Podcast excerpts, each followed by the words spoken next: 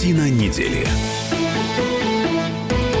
Здравствуйте, друзья. Пришло время подвести итоги этой недели. В студии Иван Панкин и Николай Сванидзе, историк, журналист Николай Карлович. Здравствуйте, спасибо, что пришли. Здравствуйте, Иван, спасибо вам. Начнем э, с Франции. Там э, Францию ждет второй тур президентской горки, э, гонки. Извините. В нем соперниками за пост главы государства станут основатель движения «Вперед» Эммануэль Макрон и глава партии «Национальный фронт» Марин Ле Пен. Мы в прошлой части нашей программы с вами составляли такой условный пьедестал, кто на каком месте в итоге окажет. Сейчас ваше мнение как-то изменилось, поменялось? И вообще, как прокомментируете исход э, первого тура? Достаточно предсказуемый исход и, по всей видимости, достаточно предсказуемый финал. Ну, неожиданности возможны всегда, э, но, но они будут действительно неожиданностями, если, если произойдут. То есть никто не ждет. Это будет как чудо, если Ле Пен победит Макрона. Значит, э, по идее, должны были выйти в финал когда вообще все это начиналось, прогнозировалось, что выйдет финал Фион и Ле Пен, и Фион в одну калитку выиграет у Ле Пен в финале. Но потом Фион попал как под танк под, под коррупционный скандал, связанный со своей женой Пенелопой. Вот, и, и сразу же отвалился. Он бы и сейчас в нынешнем состоянии, выйдя с Ле Пен, победил бы Ле Пен. А с Макроном бы проиграл. Вот. Но в результате он отвалился, и вместо, вместо э, Фиона вышел Макрон, который тоже по всем прогнозам в финале э, обыгрывает Ле Пен, потому что она собирает голоса всех радикалов, и правых, и левых, э, от коммунистов до фашистов, скорее всего, э, от крайних коммунистов. Э, вот. И, и, и она, она все маргинальные голоса собирает, которых не так мало – но и, но и не так много, чтобы победить Макрона, который наберет весь центр. И, по всей видимости, он победит и победит с большим преимуществом. Часть российских политологов за победу Марин Ле Пен. Насколько я знаю, вы в каком-то смысле против ее победы. Вот э, скажите, почему вы настроены против Ле Пен? Знаете, я не, я не за и не против. Я не знаю, чем руководствуются российские политологи. Они считают, по-видимому, что если Ле Пен ездит в Москву и клянчит деньги в, э, в Кремле и получает их, то это значит, что она нам нужный кандидат. Но э, я думаю, боюсь, что это именно и означает, что французы будут против нее. Потому что они не смогут допустить, французы нация очень гордая, они до сих пор считают себя великой, и у них есть для этого очень серьезные основания, надо сказать. И э, в качестве своего президента видеть даму, которая ездит в Кремль и, и, и, и в приемной у Путина ждет, когда он выйдет и даст ей деньги на лапу, ну, в общем, вряд ли это, это был серьезный и выигрышный ход с ее стороны. А, если она победит, то, то ну, это чудо, я повторяю. Если она победит, у нас на каком-то достаточно коротком промежутке времени будут задушевные отношения с руководством Франции. Но она через это погибнет, просто сгорит в огне общественного французского возмущения. Если будет Макрон, это будет более предсказуемо, жестко, холодновато. Он глобалист, он сторонник э, дружбы с Америкой, сторонник э, того, чтобы Франция оставалась в ЕС, сторонник того, чтобы Франция была членом НАТО. Вот, но это, вот знаете, это как мы снова возвращаемся к теме Трампа и Хиллари Клинтон. Это оппонент, противник, жесткий, но предсказуемый. С ним можно заранее, зная, зная позиции друг друга, вести переговоры. И э, в этом смысле это вот любая предсказуемость в международной политике, она хороша. Как вы считаете, э, в итоге 7 числа 7 числа состоится уже финал. Э, Все-таки Макрон победит. Ваше мнение? Э, ну, я ориентируюсь на мнение всех экспертов. Макрон. А, кстати, хотелось бы уточнить. А вот э, вы сказали о том, что Марин Ле Пен первое время она будет на такой, на легкой ноге с Кремлем по понятным причинам. Ну, это же нам на руку в каком-то на смысле. Руку. В первое время на руку. А потом а, на нее пойдет такая волна возмущения французов, что она подпутинская что она вынуждена будет дистанцироваться от Путина, иначе она просто ее сметет ураган народного возмущения. И она будет дистанцироваться так, как дистанцируется сейчас от нас Трамп. А с чем оно связано, вот это французское возмущение? Как с чем? Э, французы ни под кем никогда не ходили и не ходят. Их, их э, нелюбовь к Америке связана с тем, что Америка, на их, по их мнению, пытается их поместить под себя, подавить их. Они не могут терпеть, когда их кто-то давит, неважно кто. Если Америка, они Америку не любят, если Путин, они Путина не любят. Поэтому здесь это совершенно неизбежно будет волна возмущения, как только они поймут, что Ле Пен, что называется, извините за жаргон, ходит под Путиным. А она по определению ходит под Путиным. Она сюда, повторяю еще раз, ездит деньги просить. А зачем мы ей даем? А за тем, что мы хотим, чтобы она пришла к власти. Потому что мы считаем, что она наша. Мы играем в короткую, к сожалению. Мы... Э, Это, это проблема э, нашей политики и международной и внутренней. Мы не мыслим стратегически, мы играем в короткую. Вот этот парень или эта барышня нравится, будем ему помогать. Он хорошо говорит или она про Путина, он не, не, не, не критикует резко Путина, значит наш, свой, будем дружить. В длинную не играем, это наша проблема. И тут э, другая интересная тема. Глава Белого дома Дональд Трамп подвел итоги первых 100 дней пребывания на посту президента США. По мнению миллиардера, эти три э, три с небольшим месяца выдались очень продуктивными. Более того, он назвал их э, очень успешными в истории своей страны. Вы что скажете?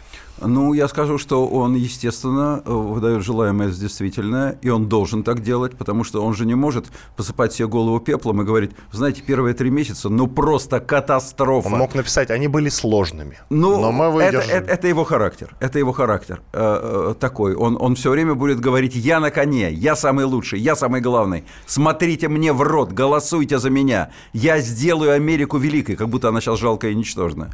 Вот он всегда так будет говорить, это его стиль. За это его любят его избиратели, несомненно. Хорошо. И за что не любят, тоже понятно. А конкретно, как вы считаете, что реально удалось все-таки сделать Дональду Трампу? Ну, он все-таки вот 100 дней на посту, что-то же он сделал. Вы как считаете, что конкретно сделал Трамп? Э, значит, пока что, я не знаю, можно это расценивать в плюс, можно расценивать в минус. Э, он в какой-то мере успокоил западное сообщество – потому что своим шараханием они считали, что если он последовательный человек, он обещает изолировать Америку, и Америка будет изолирована. И он там будет сидеть себе за океаном и забьет на всех. И на НАТО, и на Евросоюз, на всех. Помогать никому не будет, делайте там что хотите. Россия, Китай, да конем, вот, вот просто вот не, неинтересно мне.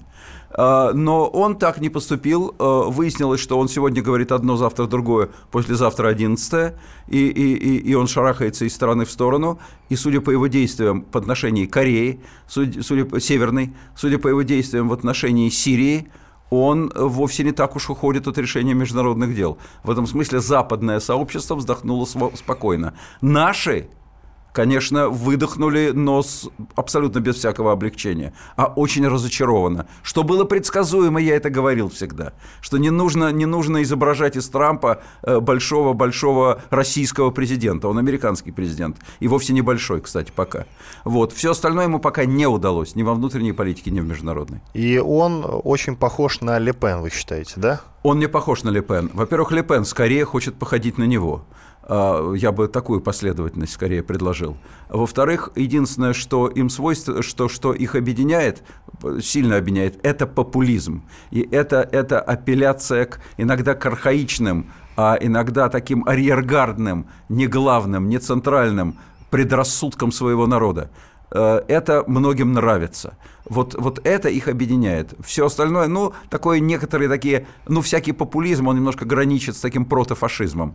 Вот это их тоже объединяет. Больше ничего общего и особенного я не вижу. Вы упомянули проблему отношений США с Северной Кореей, и есть вопрос от слушателя к вам. Он написал его в WhatsApp 8 967 200 ровно 9702. Почему американцы побоялись нападать на Северную Корею и не побоялись нанести удар крылатыми ракетами по сирийской авиабазе под нашим протекторатом? От Максима Девятого вопрос. Ну, во-первых, я бы не употреблял слово «побоялись». Э, в международной э, политике, когда речь идет о, о войнах, я бы употреблял другое слово. Скажем, не решились.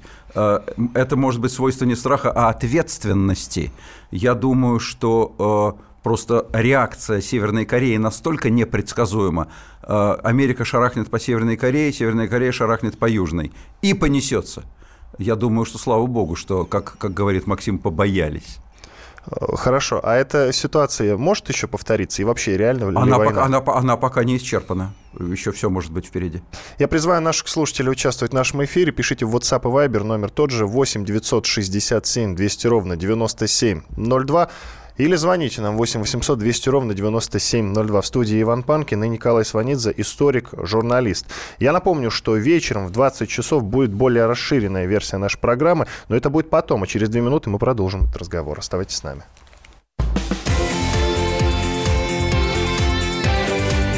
Картина недели. Радио «Комсомольская правда». Более сотни городов вещания и многомиллионная аудитория. Барнаул 106 и 8 FM. Эм. Вологда 99 и 2 FM. Эм. Иркутск 91 и 5 FM. Эм. Москва 97 и 2 FM. Слушаем всей страной.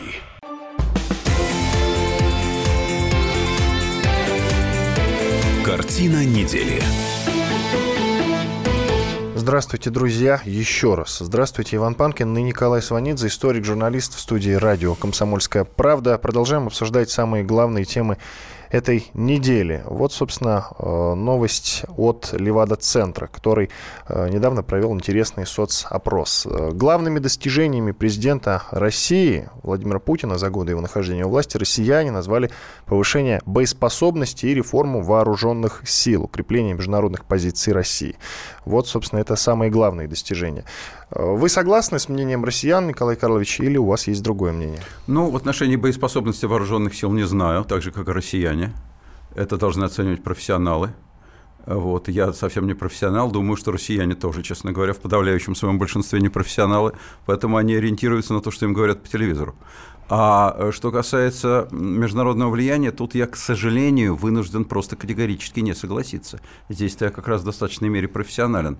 А, Россия за последние годы не повысила свой международный престиж, а я бы сказал, понизила, потому что а, престиж, влияние любой страны, великой державы, оно определяется прежде всего двумя факторами.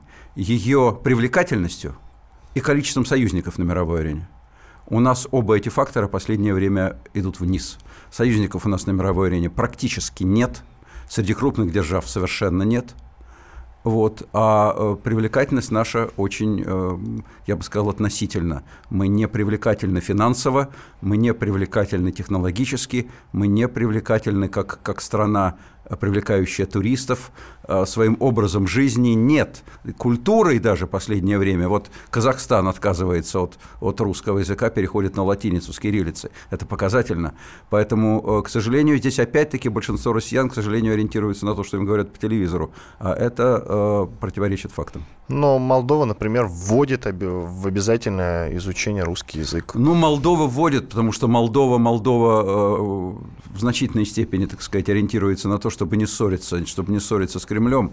Но э, в Молдове здесь, с одной стороны, Молдова, а с другой стороны, Казахстан, и не только Казахстан. Поэтому здесь, э, я повторяю еще раз, привлекательность, э, к сожалению, по, по целой сумме показателей наша привлекательность не растет, она, она снижается. И то же самое касается, еще раз вынужден повторить, наших союзников на международной арене. Но, может а в чем, быть, просто... В чем, в чем влиятельность-то? В чем влиятельность? Показателей, признаков влиятельности нет, ни по одному критерию нет. Может быть, просто потому что боятся. Привлекательность тут ни при чем. Ну хорошо, боятся.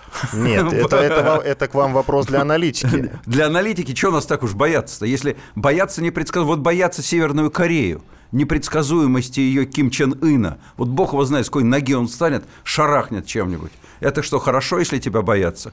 Э, не дай бог, если нас будут так бояться, как Северную Корею. Ну, не дай бог, а может быть и дай бог. Нет, не дай, не, не, не дай бог. Это, ну, это такой страх, который заставляет обходить за версту так долго не протянешь, знаете ли, в гордом одиночестве. Ну, кстати, даже Путин сам говорил, помните, его спрашивали, и он отвечал, почему к вам так относятся европейские и мировые державы.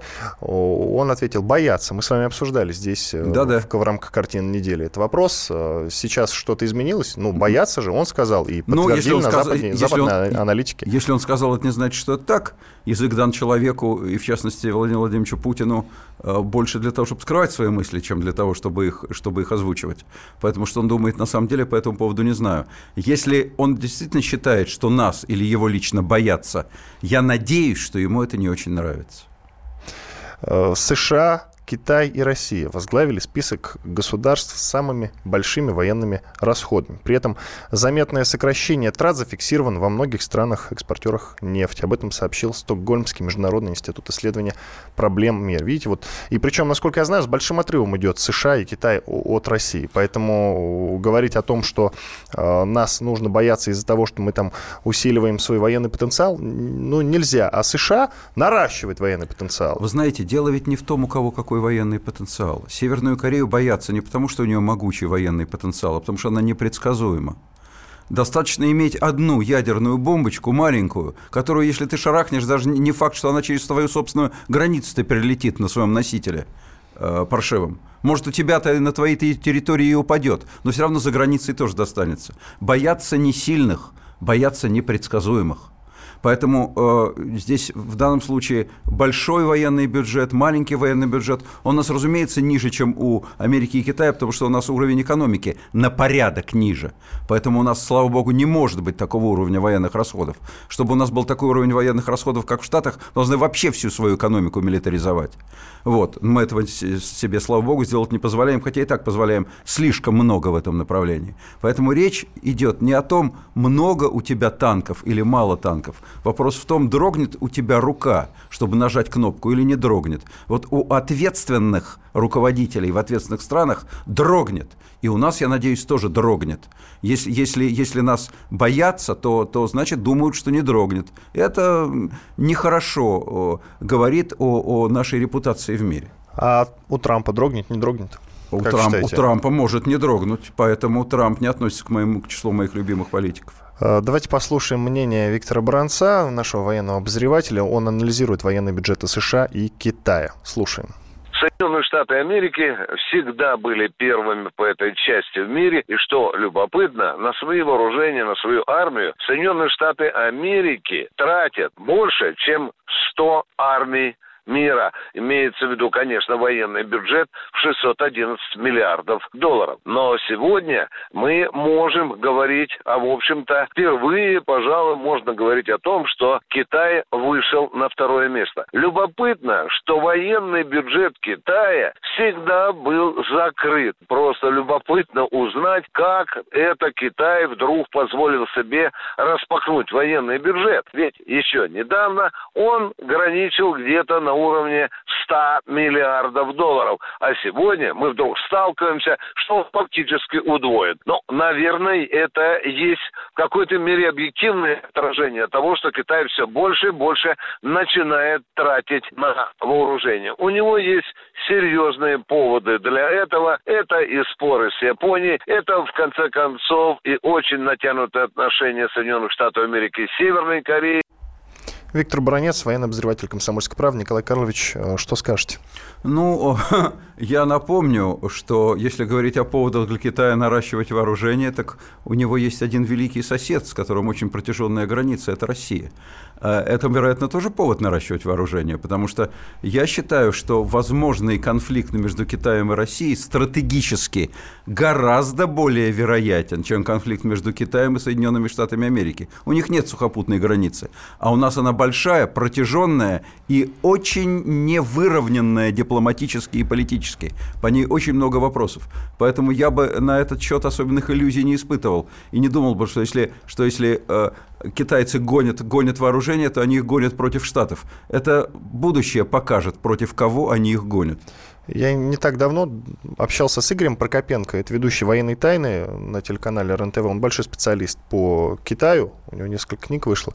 И он говорил, что китайцы никогда, ни при каких обстоятельствах с Россией воевать не будут. А вы спросите у господина Прокопенко, а при каких обстоятельствах они будут воевать с Америкой?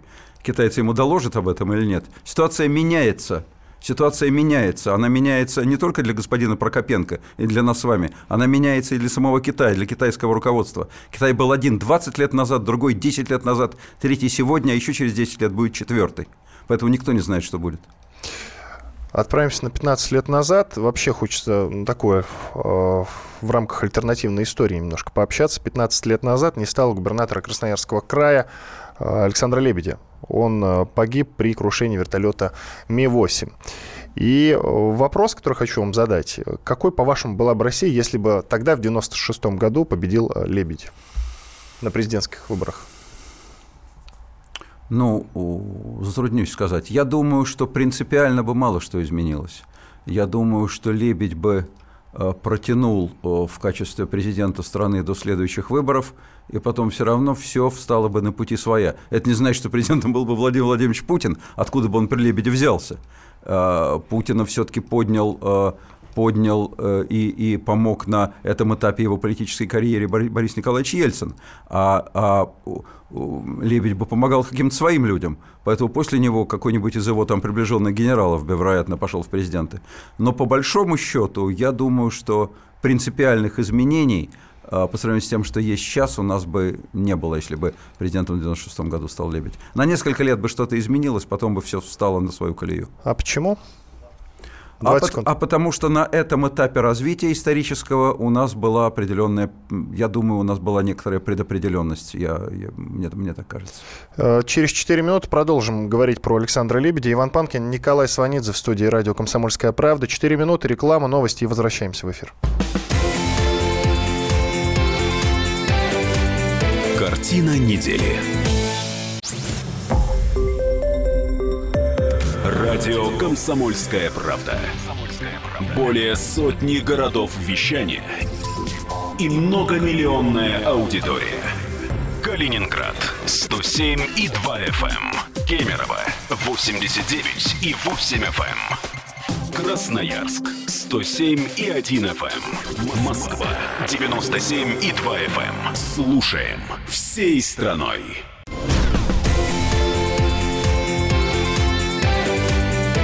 Картина недели.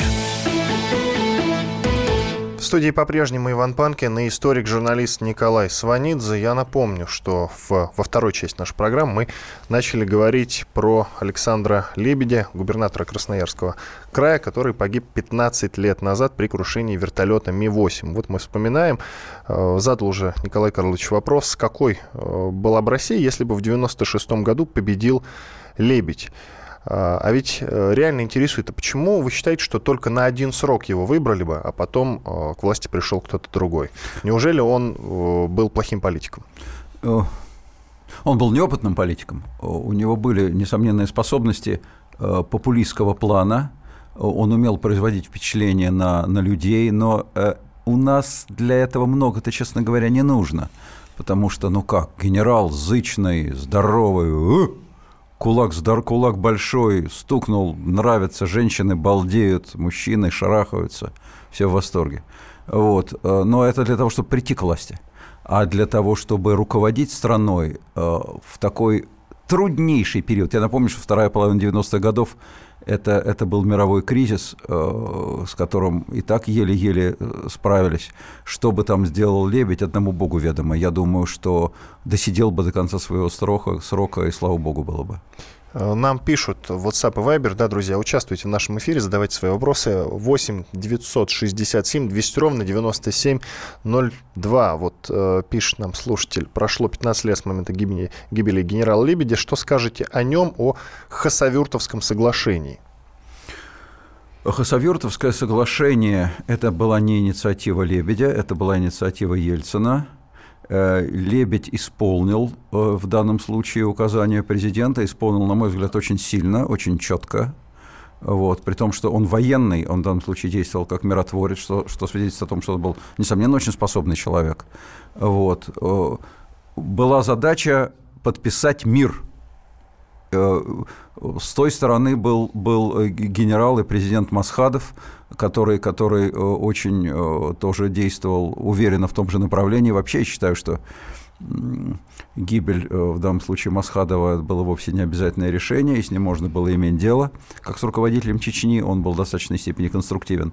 Вот в тот момент был нужен мир, он был достигнут. Это, повторяю еще раз, был большой успех Лебедя как переговорщика.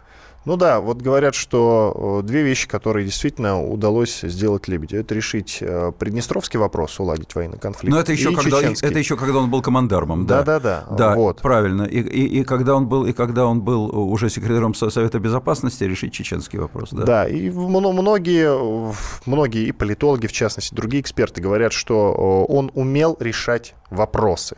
А не это ли нужно сегодня, например? Ох. Не это качество. Ну, знаете, что значит решать вопросы? Смотря как решать. А, направить братков с, с битами, они тоже решат какой-то вопрос на каком-то уровне. Это есть вопросы и вопросы. Я боюсь, что для решения сложнейших экономических, финансовых, государственных вопросов он не вполне был предназначен. До нас дозвонился Михаил. Здравствуйте.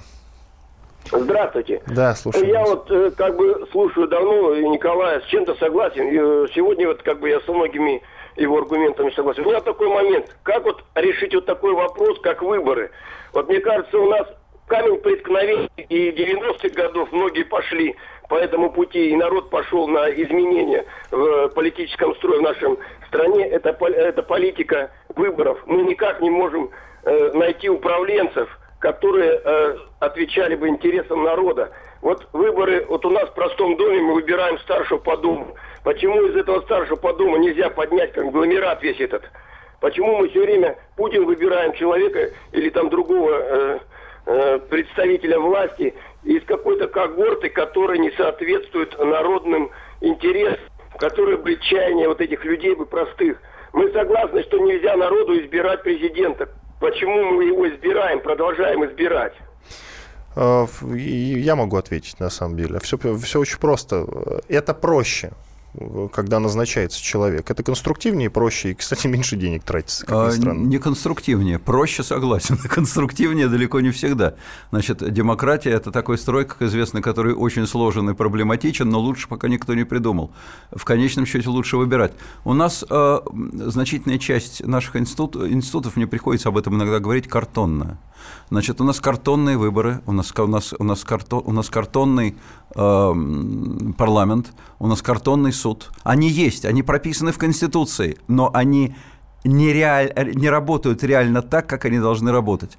Вот чтобы заработали выборы – нужно совершенно другое гражданское общество, нужно, нужно, другое, нужно другое отношение народа к власти и власти к Конституции. Это очень серьезный узел проблем, который просто так, а вот давайте выберем хороших людей, или, а давайте вообще похерим все выборы и начнем не, и начнем не выбирать, а назначать. Ну, тут-то мы вообще накроемся панамой. К другой теме. В Госдуму планируется внести законопроект, запрещающий бывшим российским чиновникам работать в иностранных компаниях в течение пяти лет после ухода с госслужбы. Хорошая ли эта инициатива? Согласны вы с ней, не согласны?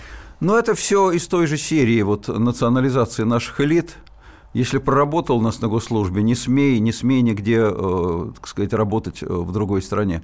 Э, на мой взгляд, это достаточно бессмысленно. Если человек захочет сдать государственные секреты, ему не обязательно для этого куда-то идти работать. Он их и так сдаст за деньги, сольет, если он такой предатель и мерзавец. Если, если он захочет, если ему предложат такую должность, что просто пальчики оближешь, уедет он из страны, не, не, не послушает он никакого закона, уедет и все. Или его теперь в течение пяти лет с того дня, как он закончил э, свою деятельность на государственном посту, выпускать из страны, что ли, не будут? Закроют границы для него? Ну как?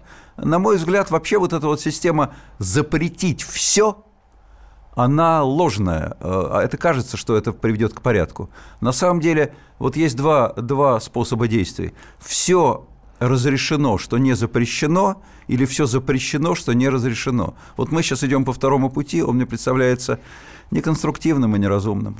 А вот э, Конструктивное ли э, решение Минфина? Он объявил о начале продажи так называемых народных облигаций.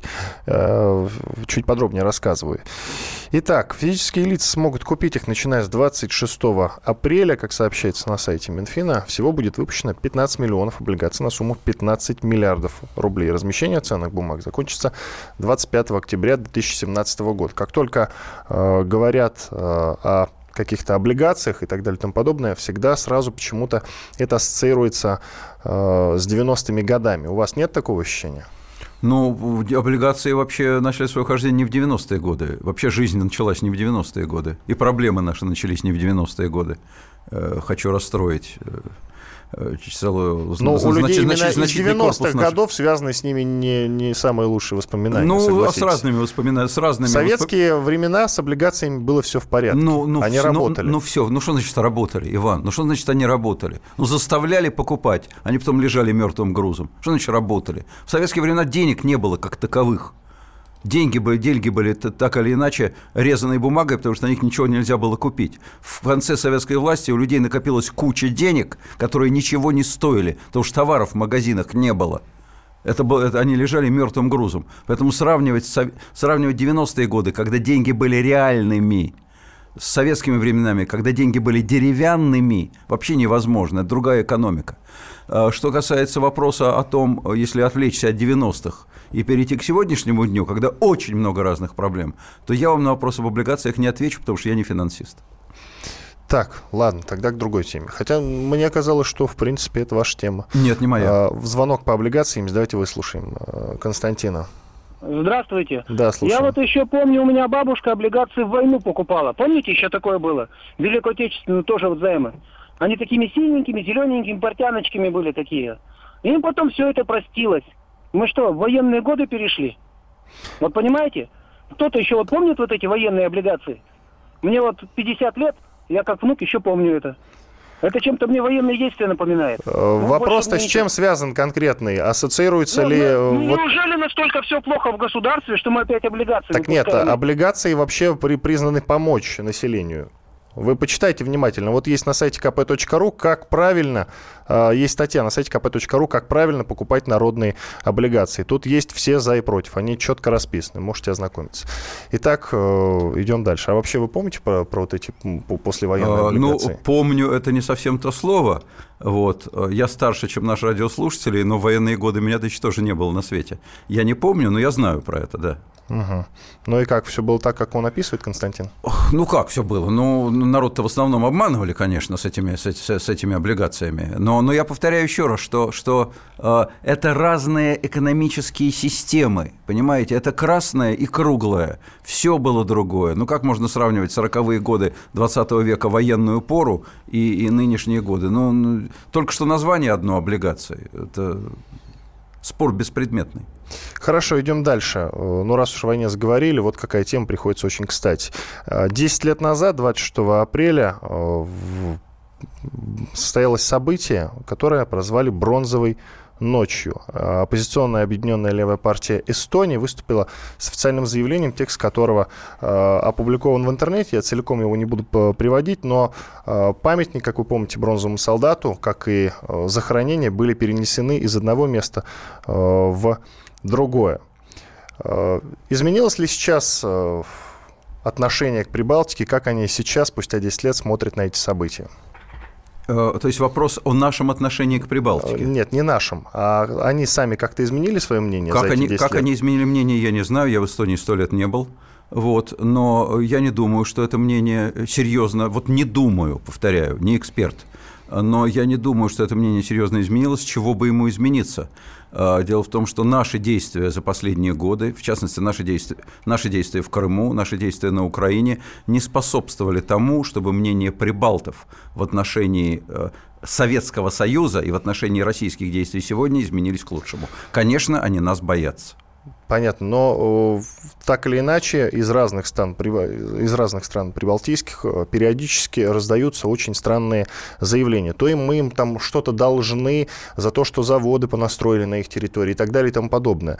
А, не связано ли вот это все как-то между собой? Это какая-то антироссийская политика целенаправленная? Антироссийская политика имеет место, потому что они нас боятся, и для них патриотизм связан с максимальным отходом от России. Мы должны просто в этом отдавать себе отчет и не удивляться этому. И многое из того, что мы сейчас делаем, способствует популярности этой политики внутри прибалтийских стран, к сожалению. Иван Панкин, Николай Сванидзе, историк-журналист в студии радио «Комсомольская правда». Сделаем небольшой перерыв, после этого продолжим разговор.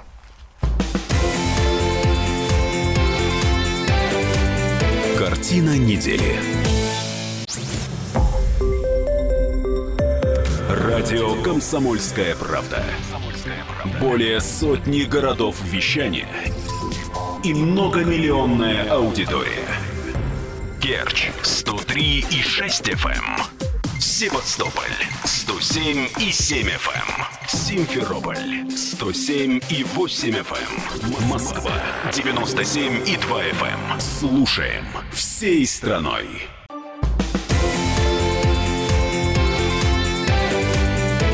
Картина недели. Иван Панкин и историк-журналист Николай Сванидзе. Десять лет с переноса памятника освободителям Таллина. Мы уже начали обсуждать эту тему. Я коротко напомню, как раз вот э, в эти дни, 26-27 апреля 2007 года, по решению правительства Эстонии, э, С холма Тынисмяги на военное кладбище Таллина был перемещен памятник освободителям Таллина и расположенный там 13 захоронений советских воинов. Итак, Николай Карлович, я вам уже начал вот между эфиром как раз задавать эти вопросы. Сейчас хочу получить на них ответы. Э, понятно, что что-то там э, были какие-то конфликты у конкретно у прибалтов э, с советской властью. Хотя Советский Союз для Прибалтики сделал очень многое. Наверное, вы с этим согласитесь, потому что поспорить тут, ну, мягко говоря, в принципе, не с чем.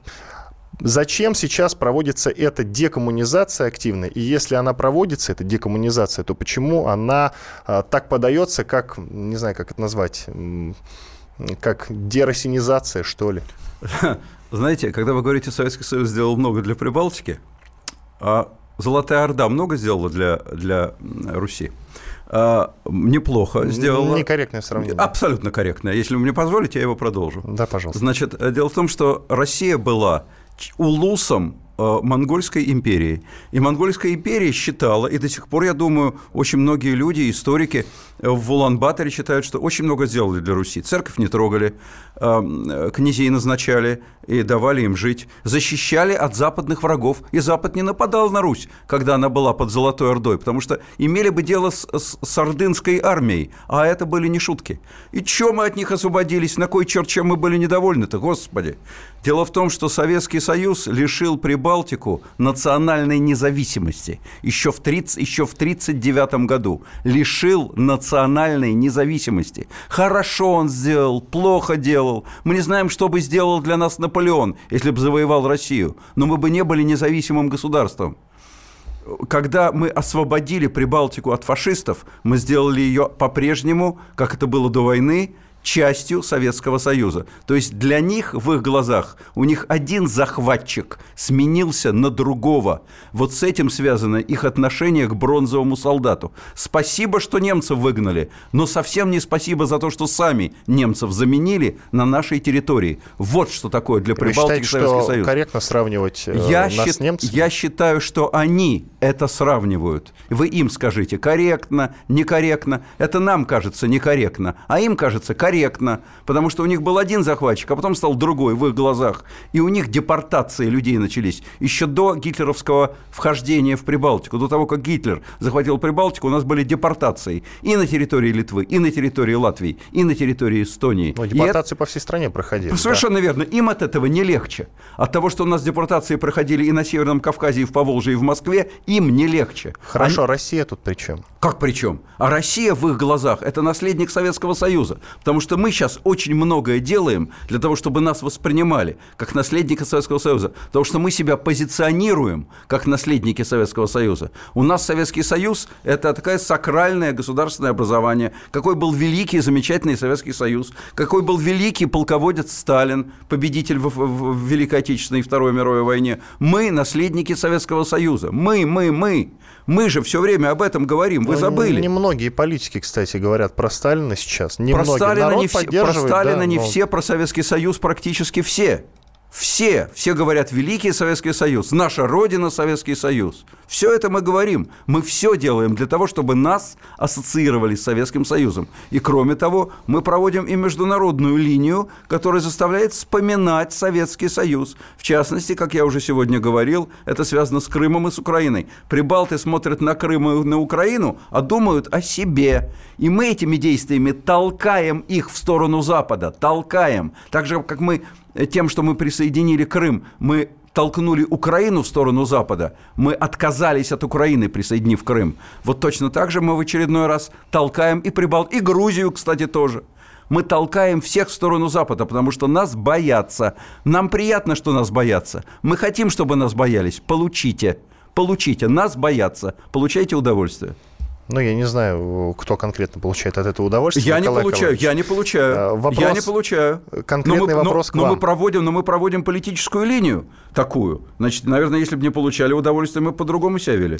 Вы оцениваете сейчас исторический контекст. А вы скажите ваше мнение. Вы согласны э, с с прибалтийскими властями. властями. А при чем здесь согласен, не согласен? Я еще раз говорю. Э, были депортации были захваты. Мы диктовали им, что им делать. Мы лишили их независимости до, войны, до начала, э, фактически, еще того, как мы схватились с Гитлером. Лишили. Они были независимы. Ну, надо были... сказать, мы они под... не особенно противостояли. Я вас умоляю, они, они не могли противостоять. Причем здесь это? Отсутствие возможности противостоять и желание, знаете, отдаться и пытаться получить удовольствие, это не значит, что женщина получает удовольствие от изнасилования. Она просто боится, что ее убьют, помимо того, что изнасилуют. Опять вот, некорректное вот, Корректно, абсолютно корректно, Иван. Нет. Вот прибалты боялись, что их просто уничтожат нафиг. Их действительно в какой-то степени уничтожили. Потому что, я повторю, депортацией всей прибалтийской интеллигенции – значительной степени представителей всех других социальных групп. Они очень были велики. По их маленьким прибалтийским масштабам, это же маленькие страны, маленькие народы, малочисленные. У них кучу народа депортировали. Они просто боялись. Им нечем было ответить на нашу военную угрозу. Как же можно... Вот единственный, кто ответил, потому что, потому что у них был маршал, у них оказались очень боеспособные вооруженные силы, это финны. Ведь финны по договору Молотова-Риббентропа тоже бы должны были Финляндия достаться нам. А финны показали зубы и не достались. Прибалты не смогли показать зубы, но не смогли, это не значит не хотели. Категорически с вами не согласен. Это Уже не так право. много времени Это для право. спора с вами э, к другим темам. Сеть крошек-картошку обвинили в попытках нажиться на патриотизме. Там появилось блюдо «Клубенек Победы». В то же время э, седьмой iPhone э, выпустили с изображением Сталина.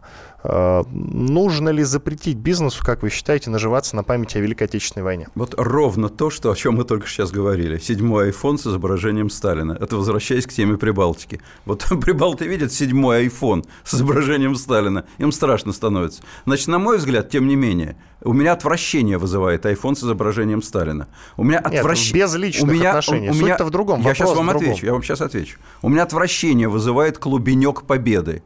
На мой взгляд, это, это разврат и это, это принижение Великой Отечественной войны. Так можно научиться только, только, нас, только насмехаться над памятью, э, великой памятью собственного народа и собственных предков. Но тем не менее, несмотря на это, я категорический противник любых запретов такого рода. Я считаю, что запрещать ничего не надо. Ну, ничего не делать, получается. Нет, запрещать не нужно прекратить дикую, барабанную, неконструк- неконструктивную пропаганду. Запрещалку нужно, надо нужно, запретить. ну, Совершенно верно. Нужно, нужно, нужно прекратить просто, э, не запретить, а прекратить как деструктивную как направленную против нас, самоубийственную привязку всего на свете к Великой Отечественной войне, когда ко всему, что не попадя, приплетается наша победа в Великой Отечественной войне. Тут пойдут и клубеньки, и айфоны, и все что угодно. Туалетную бумагу скоро начнут с Великой Отечественной войной э, ассоциировать. Может быть, мы чего-то это, не знаем. Это нам, ну- может, мы еще чего-то не знаем. Это нам нужно? Нет. Но прямых запретов я бы избегал. У нас их уже более чем достаточно. Но решать-то проблему тогда как-то надо. Просто Я вам еще раз смотрим. говорю, изменить, изменить наши действия в отношении средств массовой информации, изменить нашу идеологию, которая у нас в- в- запрещена в Конституции, а реально она у нас, к сожалению, присутствует. Нужно, чтобы государство отстало в этом смысле от собственной страны. А какая у нас идеология, позвольте А напомнить? У нас идеология псевдопатриотическая. Псевдопатриотическая. Вы на основе чего это говорите? На основе сейчас? того, что я наблюдаю, на основе клубенька Победа, на основе седьмого Ну, айфона. если на основе какой-то седьмого дурак, айфона- который на- решил таким на образом заработать, это не значит, на что основе нельзя того, так обо всех Иван, на основе того, что я вижу каждый день по телевизору. Каждый божий день. Вы каждый Во- день телевизор смотрите? Смотрю, это моя профессия. Во всех общественно-политических программах. Я смотрю, потому что я должен, должен знать, откуда и куда дует ветер. Мгм. И откуда и куда дует ветер? Я вам только что это сказал.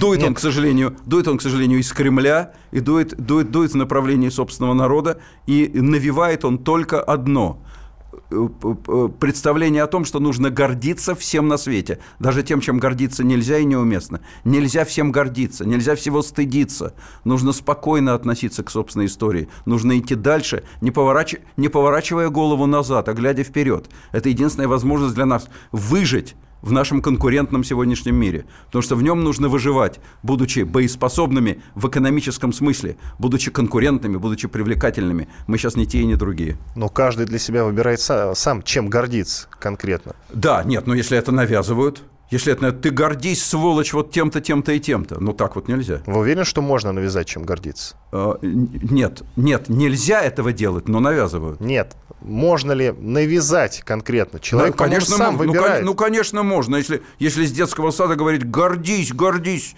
а если не будешь гордиться, то я за себя не отвечаю. Ну, или говори, будут говорить «не гордись». Что должны говорить тогда 10 секунд? Ничего не надо говорить. Нужно давать людям знания, и все. Они сами найдут, чем гордиться. Спасибо. Иван Панкин и историк-журналист Николай Сванидзе в студии радио «Комсомольская правда». До свидания.